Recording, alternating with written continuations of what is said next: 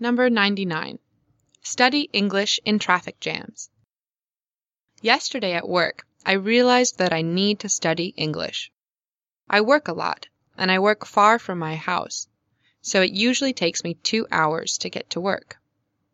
But yesterday the weather was so bad that it took me four hours to get to my office.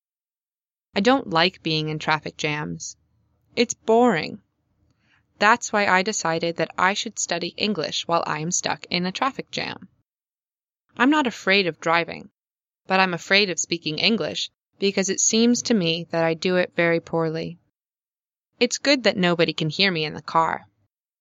I never had time to study English when I was at school, but I need English for my work. Next week I'll start to study. I'll take English courses twice a week.